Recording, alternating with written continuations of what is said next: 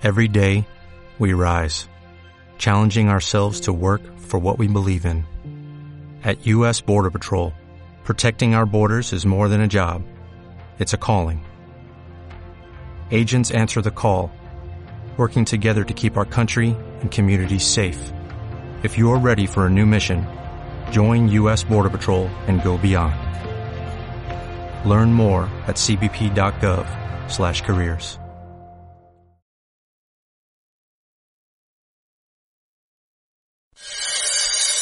La cultura, el arte, el deporte y la salud hacen parte de tu bienestar. Ven y da un paso adelante. Inicia a potencializar tu desarrollo personal y profesional. En segundo piso te enseñamos cómo un programa radial del bienestar universitario de la institución universitaria Antonio José Camacho. Un programa radial del bienestar universitario de la institución universitaria Antonio José Camacho. Camacho, Camacho. Bueno, muy buenos días para todos nuestros oyentes.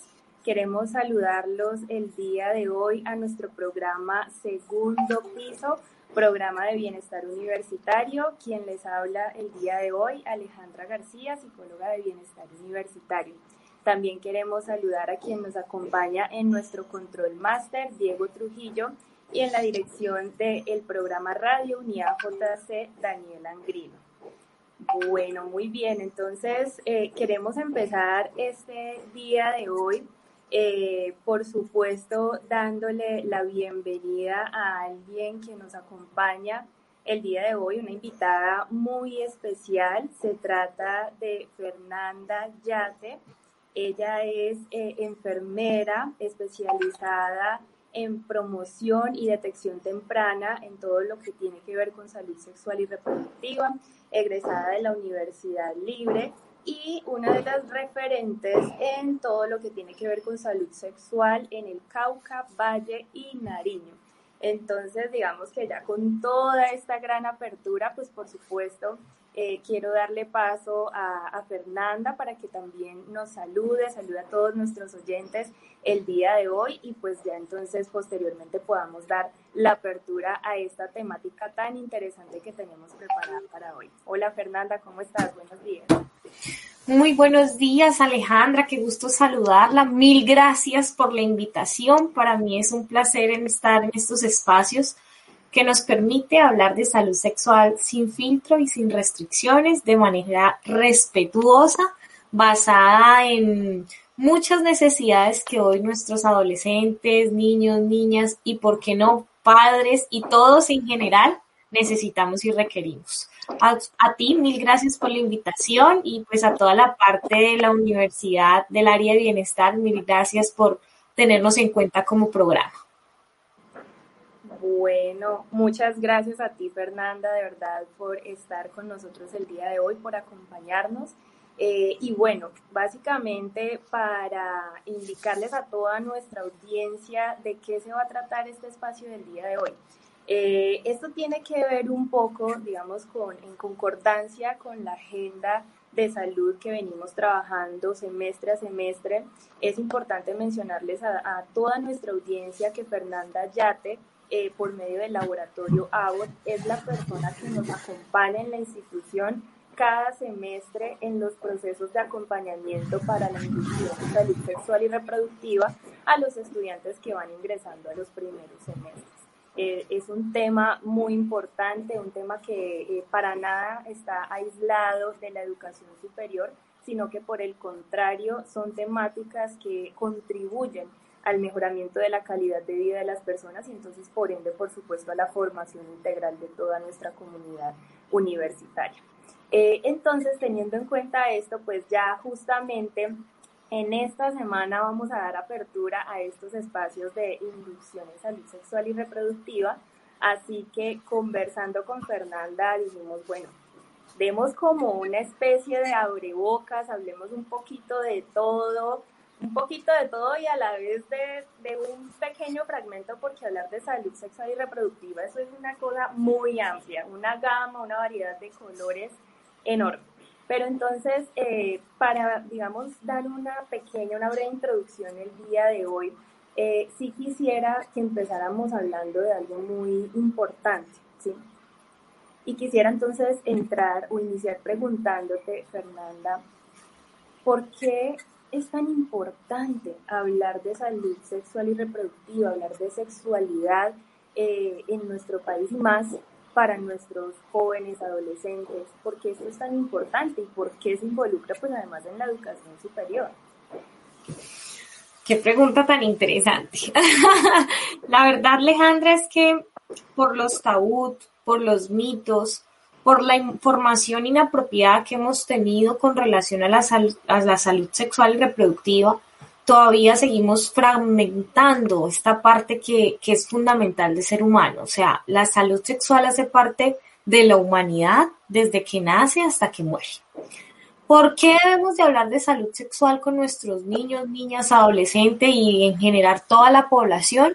Porque nos va a permitir muchas cosas. Primero, conocernos, educarnos, saber que la salud sexual involucra cosas tan importantes como las emociones, los sentimientos, el aspecto físico, que la salud sexual entendamos que va más allá de tener una relación como la cultura, el sexo, la parte biológica, la parte fisiológica y lo que nosotros como seres, como personas pensantes y razonables sentimos. Además de eso, si nos vamos a la parte de normatividad colombiana, súper importante, no solamente se trabaja en Colombia, se debe trabajar a nivel mundial y más en todos los países que están unidos con la Organización Mundial de la Salud, porque hace parte de los objetivos del desarrollo sostenible hasta el 2030. Entonces son estrategias las cuales hoy, por ejemplo, debemos de hablar de género y derechos y deberes sexuales y reproductivos en todos los países. ¿Por qué? Porque esto nos permite conocernos, que no se, no, no se vulneren nuestros derechos y sobre todo, chicos, que seamos conscientes de todos los factores y cambios que pueden tener el empezar tempranamente una relación sexual sin cuidado, sin amor propio, sin muchas condiciones que pueden llevarte a no gozar de una buena sexualidad. ¿Listo? Entonces, y si vamos más como a la parte gubernamental colombiana, pues las políticas públicas generan que se trabaje la salud sexual de manera transversal. Hoy manejamos rutas de atención integral, y nos permite indicarle a los adolescentes, mire, si usted necesita apoyo, por ejemplo, en la ciudad de Cali se encuentran los servicios amigables de todas las instituciones, tanto públicas como privadas. Además de eso, es requerimiento de las instituciones universitarias seguir mirando y abordando al estudiante de manera integral y que le den herramientas para eh, vivir en esta sociedad y estar abierto a muchas decisiones, a ser parte de hoy, hoy el cero discriminación, ¿sí? Sin importar cuál es tu orientación, tu sexo. Eh, eh, es importante tener presente que hoy hacemos parte de una sociedad más libre, pero más consciente de que debo respetar los derechos de los demás. Entonces, Mm, creo, Alejandra, que el hablar de sexualidad en los adolescentes es fundamental, ya dentro de la parte personal y de experiencia, porque nos permite reconocernos, nos permite saber qué nos gusta, qué nos disgusta y sobre todo, la sexualidad debe de estar involucrada en el proyecto de vida que tengamos, ¿sí? ¿Cómo en nuestro proyecto de vida, ejemplo, a mis 28 años quiero ser un profesional en ingeniería? ¿Tienes presente tu salud sexual? Si tienes una novia y vas a tener relaciones sexuales o vas a empezar a conocerla, ¿no crees que es importante empezar a cuidarte, a protegerte? Porque si se te embaraza la niña, ¿sí? Y te embarazas tú, porque los embarazos son 50 y 50, mm, ¿cómo cambia ese proyecto de vida? cómo cambia esos sueños y esos anhelos del corazón que tienes. Se va a ver supremamente vulnerado. Entonces, es muy importante la salud sexual en todas las dimensiones. Y qué bueno, de verdad, hoy, por ejemplo, con este espacio, empezar un poco a resignificar ¿no? algunos conceptos, algunas percepciones que se tienen en torno a sexualidad, a la salud sexual y reproductiva, porque bien tú lo dices, este tema no se trata de hablar de relaciones sexuales, digamos que conlleva una, digamos, es una esfera conectada con muchos factores que tienen que ver con la subjetividad, con el género, con la identidad, con la autoestima, con el proyecto de vida y la lista puede seguir y seguir y seguir, ¿verdad? Así es. Es importante empezar a resignificar, eh, eh, aterrizar realmente, porque en el momento en el que ya podemos tener un concepto mucho más amplio, mucho más consciente, entonces empezamos a trabajar en esto de, de, la, de la, sexualidad responsable y consciente, ¿no? Entonces, eh, me gustaría también hacerte una pregunta, Fernanda, siguiendo pues como este hilo conductor, y que es algo que a veces eh, en nuestras eh, familias colombianas, por nuestra misma cultura occidental, hay muchos temores eh, frente al hecho de hablar a voz alta, de manera clara, concreta, frente a algunos temas, ¿sí? De la cotidianidad, de la vida real, en este caso de la sexualidad, por supuesto. Entonces quisiera preguntarte justamente si el hablarle a los jóvenes, a los adolescentes, de manera clara, contundente, eh, sobre sexualidad, esto de alguna manera genera o, conlleva a que, a que estas personas se, digamos, genere como una activación, por así decirlo de alguna manera, o se vuelvan más activos en el plano de la sexualidad, sexualmente hablando. Ok, muy bien, Alejandra, muchas gracias. Ah, esa es una pregunta que yo creo que a los papás les caería muy bien. Entender que cuando a los niños, niñas y adolescentes se les habla de salud sexual, no es referente a que van a empezar a tener relaciones sexuales. No, para nada, al contrario. Miren, caso de la vida real un papá y una mamá que le enseñan a su niña, ¿sí? A decirle florecita a la vagina, ¿sí? Eh, una vez la niña llegó y le dijo al papá, papá, me están tocando la florecita. Mira que estábamos jugando con las flores y él me dijo que jugara con, eh, le voy a poner un nombre no específico al pene. Jugáramos con, con, con el delfín, ¿sí? Si esa niña va donde el papá, donde la mamá y acude y dice, mire papá, estaba jugando con mi florecita y estaba jugando con un delfín, ¿usted le va a entender a su hija? ¿Le va a entender que le está informando que está siendo tocada, vulnerada, que le están mmm, vulnerando sus derechos y deberes sexuales y reproductivos? Es importante empezar a romper tabús y hablar las cosas como son. Como decía una mujer que admiro mucho, ella decía, se llama Marta Castaño, es una referente departamental de derechos y deberes sexuales y reproductivos, y ella dice, ¿cómo se llama el codo? El codo se llama codo. ¿Cómo se llama la rodilla? La rodilla se llama rodilla. porque el pene o la vagina tiene que tener otro nombre o otra forma de expresarse? ¿Sí? Si hace parte de nuestro cuerpo. Y así como nos encanta cuidarnos el cabello, la cara, ponernos, no sé, miles de nutrientes para que se vea bello, pues la vagina también necesita un reconocimiento. Saber que eh, debo de mirármela y saber cómo es, cómo son sus formas, eh, cuándo preocuparme si algo malo está pasando. Igual con el pene, ¿sí? Importante saber que en estudios que se han hecho tanto en universidades como en colegios, ¿sí? Nos arrojan que cuando hablamos de salud sexual en los niños, niñas y adolescentes, estamos previniendo muchas cosas. Primero, estamos aumentando la autoestima, estamos generando que una persona se quiera, se aprecia y sea consciente de que no cualquiera puede entrar o salir de su área genital sin su autorización, y eso hace parte de los derechos y deberes sexuales y reproductivos somos conscientes de que tenemos un trabajo muy grande en hablar de construyendo equidad de género junto con los derechos y deberes sexuales y reproductivos. Y es que por el hecho de ser mujer o por el hecho de ser hombre, hablando pues de una nomenclatura para decirlo así, eh, se debe respetar por encima de todo por el simple hecho de ser ser humano, ¿sí? No importa tu orientación, no importa tu sexo, eres una persona y se debe respetar todos los derechos. Dentro de esos derechos es que tú debes de recibir una información clara y actualizada con relación a los temas como salud sexual y reproductiva. Y hoy les quiero decir que las personas que se educan con relación a salud sexual nos volvemos un poco más exigentes a la hora de tener un compañero sexual.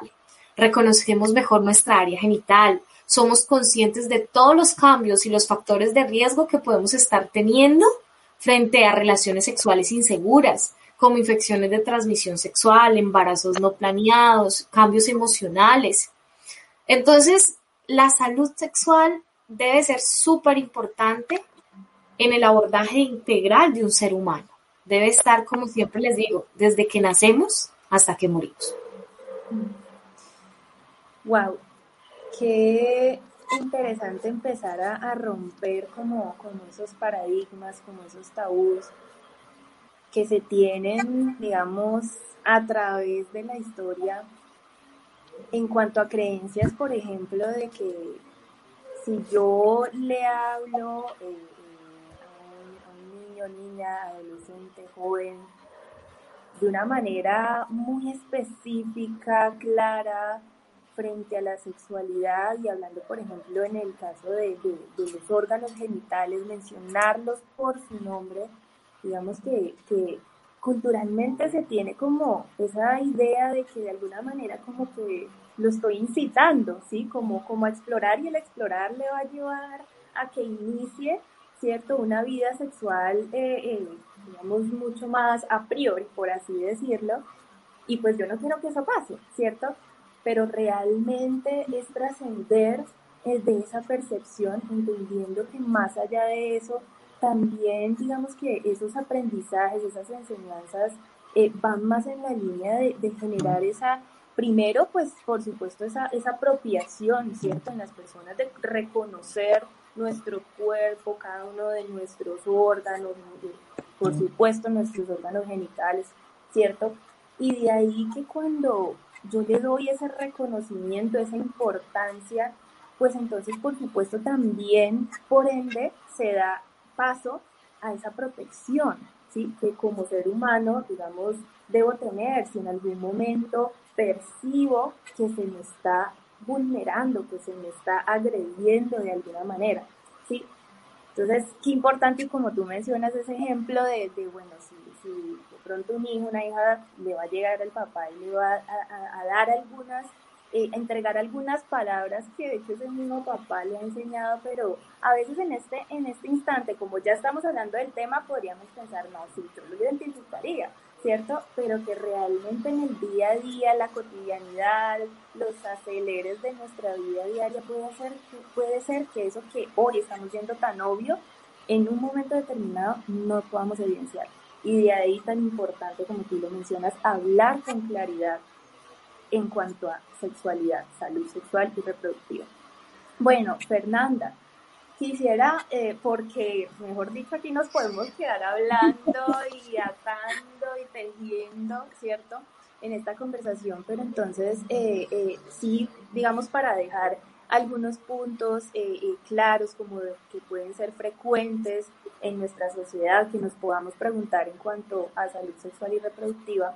Quisiera ya como situarnos, eh, que nos situáramos a nivel de nuestro país y que tú nos hables un poquito acerca de las cifras, ¿sí? de las cifras en nuestro país en cuanto a embarazos hay muchas cifras, pocas. ¿Cómo es este tema de, las cifras en, ya en nuestro país, aterrizándolo pues a nuestro contexto como tal, en cuanto a temas de embarazo? Mmm, súper. Miren, yo, yo, yo creo que el ser conscientes de las cifras, de cómo está nuestro país hoy en día frente a embarazos, nos va a generar una sensibilización, una forma de tacto, de decir, ¡Ah! todo eso pasa en Colombia, de decir, ¡Ah! todos esos niños nacen hoy en Colombia.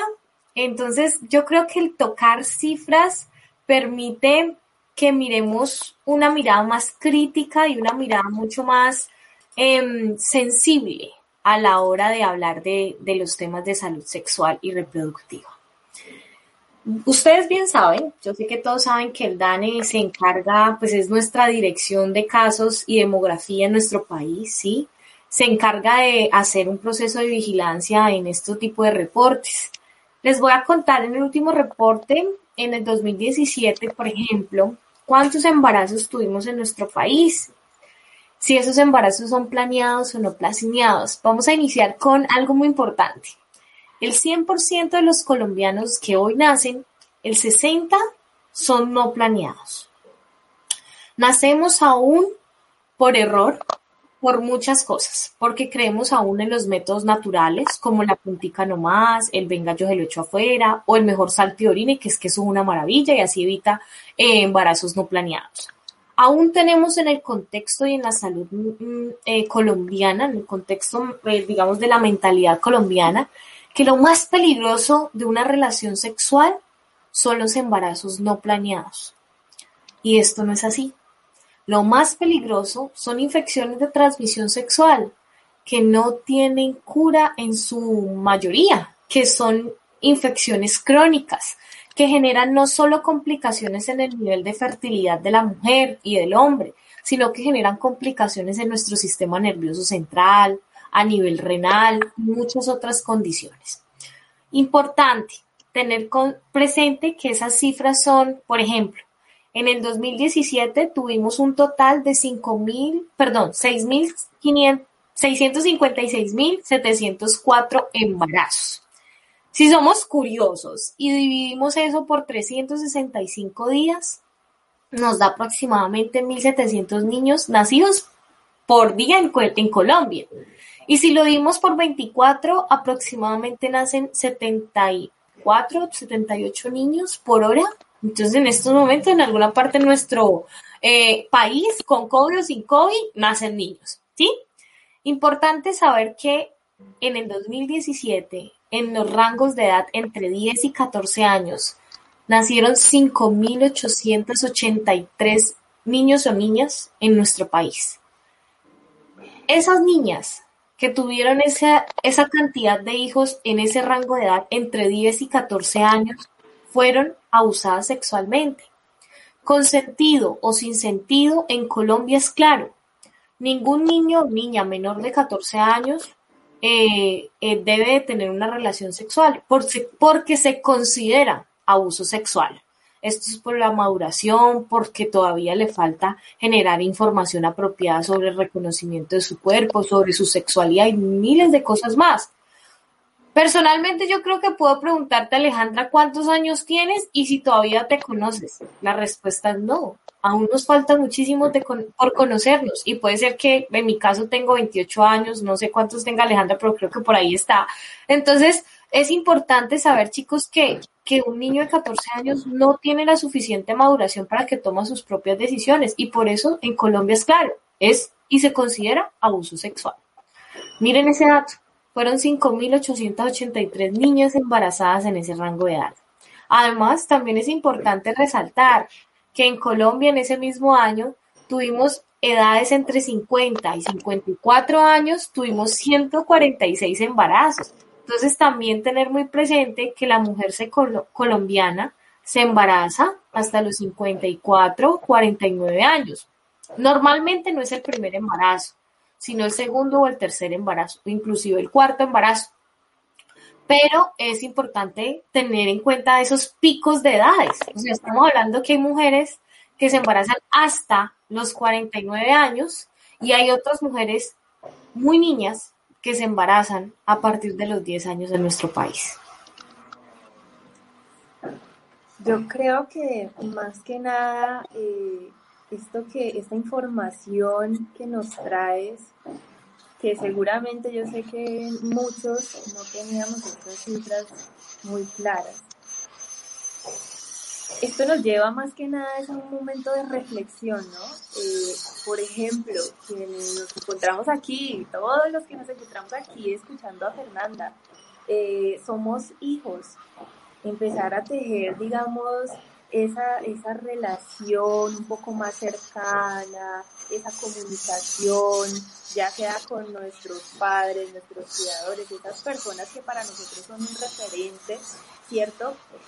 Y de las cuales, o con las cuales podemos conversar abiertamente, eh, eh, con total conciencia, responsabilidad frente a este tema para poder, digamos, justamente tener mayor, digamos que la idea es justamente que cada vez vayamos ganando terreno en cuanto al conocimiento, en cuanto a conciencia, frente a todo esto, digamos que concierne a la salud sexual y reproductiva para justamente ir minimizando esos factores de riesgo, ¿no? Y, digamos, ese tema de los embarazos, eh, no solo a temprana sino pues no planeados, ¿sí? y quienes también estamos aquí escuchando a Fernanda y, somos padres, también como que ese sea el momento de reflexionar qué tanto me comunico, qué tanta información he entregado a mis hijos en este tema de salud sexual y reproductiva. ¿Cierto? creo que en términos generales nos deja esa gran reflexión de, de empezar acercarnos más con nuestros referentes, nuestros padres o nuestros hijos para empezar a hablar de manera más clara, de manera más libre, abierta, sin tabús, frente a todo lo que concierne a salud sexual y reproductiva. Eh, y bueno, Fernanda, pues ya poco a poco se nos va acabando el tiempo, esto se pasa en un abrir y cerrar de ojos. Entonces a mí me gustaría que eh, fuéramos finalizando este espacio preguntándote otro tema que yo sé que nos preguntamos a veces mucho en cuanto a sexualidad. Y es lo que concierne con todo lo que tiene que ver con métodos de planificación familiar o métodos anticonceptivos, ¿sí? Eh, todo con el fin pues, de evitar embarazos no planeados. La pregunta va direccionada en cuanto a qué pasa con estos métodos, qué complicaciones genera eh, en nuestra salud o será que tiene riesgos o no. Quisiera como, como que nos contaras un poco a todos los que te estamos escuchando en este momento en cuanto a este tema de qué pasa con los métodos de anticoncepción y si hay riesgos para nuestra salud. Bueno, yo creo que esa pregunta la vamos a dejar para, para otro espacio porque nuestro compañero Diego nos está indicando que ya debemos de, ir cerrando el tema y creo que ahí, mejor dicho, podemos devorarnos un tiempo más amplio de ello, pero quiero decirles que hoy los métodos anticonceptivos no generan esterilidad, no generan malformaciones ni abortos, inclusive le permite a una mujer y a una pareja tener salud, belleza y bienestar. Pero es importante saber que los métodos anticonceptivos de manera sintética están hechos de hormonas y de las hormonas más importantes de la mujer. Entonces es súper importante, y ahí me disculpan la redundancia, que consultemos a un profesional experto en el tema. No nos automediquemos. Los métodos anticonceptivos pueden producir muchísimos beneficios, mejorar el acné, mejorar la disminución, eh, eh, disminuir los cólicos o las disminorreas, disminuir tanto las cosas o las condiciones físicas y emocionales que nos puede presentar o nos pueden dar cuando nos llega la menstruación. Lo importante, chicos, es saber que eso se llama síndrome o trastorno fólico premenstrual y que en algunas mujeres incluso nos incapacita hacer nuestro quehacer diario, ¿sí? Como ir a estudiar, como trabajar, porque son cólicos fuertes, porque son sangrados muy abundantes. Importante, no me quiero ir sin antes decirles, consulten, Nunca se automediquen cuando es relacionado con el método anticonceptivo. La invitación, sé que ya nos estamos cerrando porque nos queda muy poquito tiempo, es que nos acompañen al resto de actividades que vamos a tener desde la universidad. Eh, de parte del programa Educando Futuro, Alejandra, mil gracias por tenernos en cuenta, por llegar a nosotros y hablar de manera responsable sobre salud sexual y reproductiva. Nuevamente, mil gracias por la, invitación y bueno, espero estos espacios se sigan dando. Muchas gracias.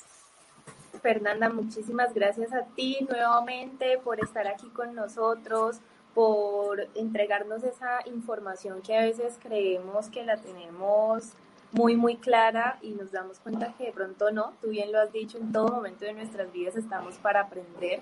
Eh, y bueno, la invitación entonces, porque aquí quedamos como eh, en continuará, ¿cierto? Entonces la invitación, por supuesto, es para que toda nuestra comunidad universitaria se conecte con las actividades que vamos a tener en la agenda de salud. Esta semana iniciamos con los espacios de inducción en salud sexual y reproductiva. Ya se nos cerraron los cupos, son espacios que sabemos les interesan mucho a todos nuestros estudiantes. Eh, este jueves 18 de marzo iniciamos con el primer espacio y la próxima semana, el 25 de marzo, continuamos con el segundo espacio de inducción en salud sexual y reproductiva. Más sin embargo, los invitamos para que, por supuesto, también estén muy atentos para cuando saquemos la programación de nuestra Semana de la Salud, que será en el mes de abril. Allí entonces podrán nuevamente eh, acompañarnos, podremos gozar de la participación y de todas estas orientaciones que nos entrega Fernanda Yate. De nuevo, muchas gracias Fernanda, muchas gracias a todos nuestros oyentes por estar aquí conectados y nos vemos dentro de ocho días en nuestro programa Segundo Piso. Chao, chao. Feliz día. Bendiciones. La cultura, el arte, el deporte y la salud hacen parte de tu bienestar. Ven y da un paso adelante. Inicia a potencializar tu desarrollo personal y profesional. En segundo piso te enseñamos cómo un programa radial de bienestar universitario de la institución universitaria Antonio José Camacho. Un programa radial de bienestar universitario de la institución universitaria Antonio José Camacho. Camacho, Camacho.